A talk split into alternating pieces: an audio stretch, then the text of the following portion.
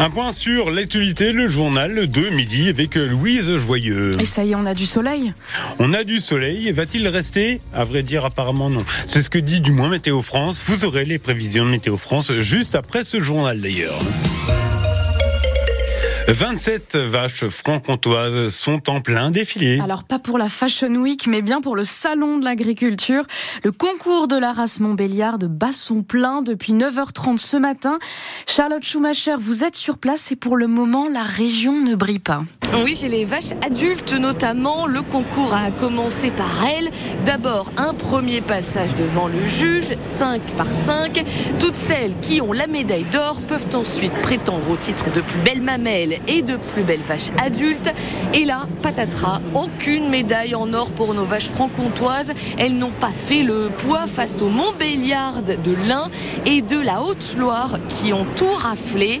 Là, c'est le concours jeune qui se poursuit. On aura peut-être une chance de médaille puisqu'une vache de Mont-le-Vernois en Haute-Saône, elle s'appelle Radine, vient d'obtenir la médaille d'or en tour qualificatif.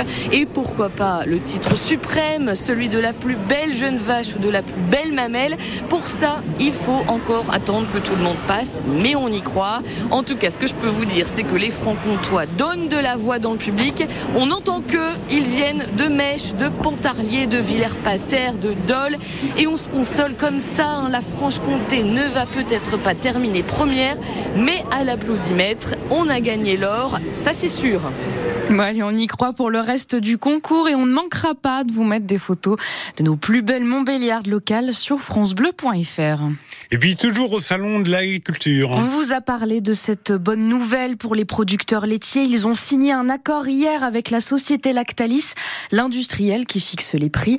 Alors, est-ce que c'est le début de prix plancher pour le lait, un prix sous lequel les industriels ne pourront pas descendre Il y a encore un mois, Lactalis payait 405 euros la tonne à ses fournisseurs. Elle la payera désormais 425 euros. Une négociation saluée par Marc Fesneau, ministre de l'Agriculture. C'est le prix de base 425. Généralement vient s'ajouter à ça des augmentations ou des primes qui sont liées à la qualité du lait. Il y a un prix de base et puis il y a un prix qui vient récompenser ceux qui travaillent le mieux et qui permettent d'avoir le plus de taux de matières grasses, de protéines, etc. Et donc euh, il y aura des discussions encore.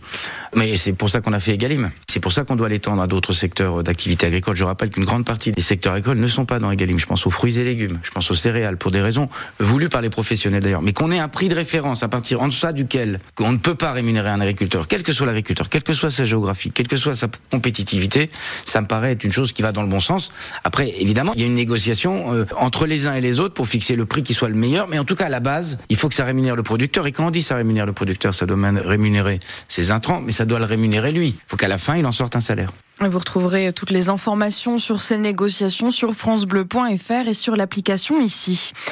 Des glaciologues et des géologues lancent un cri de détresse. On ne nous écoute pas, nous, les scientifiques, car pour la troisième année consécutive, le niveau des glaces de l'Antarctique a atteint son niveau le plus bas, avec des conséquences que l'on connaît déjà, comme le changement de salinité des océans, c'est la teneur en sel, ou encore l'élévation du niveau de la mer. Il est midi 4, vous écoutez le journal de France Bleu, Belfort, Montbéliard. Parler du pays de Montbéliard, vie d'usine et immigration. La CGT dévoile son off de la programmation du label Pays de Montbéliard, capitale française de la culture cette année. Une sorte de contre-pied au programme officiel et une façon, selon le syndicat, de représenter au mieux la culture nord-franc-comtoise, Alexandre Lepère. Une programmation engagée sur quatre dates d'ici la fin de l'année. La première vendredi prochain, un spectacle cabaret, une exposition pour la Journée internationale des droits des femmes, la volonté de Bruno Lemerle, le secrétaire général des retraités CGT du pays de Montbéliard. On peut à la fois fêter le fait que l'IVG soit maintenant constitutionnalisé, mais ça n'empêche pas de voir toutes les difficultés qui restent pour arriver à l'égalité professionnelle, notamment dans le pays de Montbéliard, puisque le chômage des femmes y est élevé. Et le syndicat voulu compenser ce qu'il considère comme des manques sur la programmation officielle, selon l'avis de Bruno Le Merle. On dit simplement que ce qu'on partage dans le pays de Montbéliard n'était pas suffisamment mis en valeur. Réponse avec une exposition prévue le 1er mai à Audincourt. On demande aux gens, par exemple, de nous faire parvenir des petits mots, des photos, etc., sur la base de je me souviens. Le pays de Montbéliard, euh,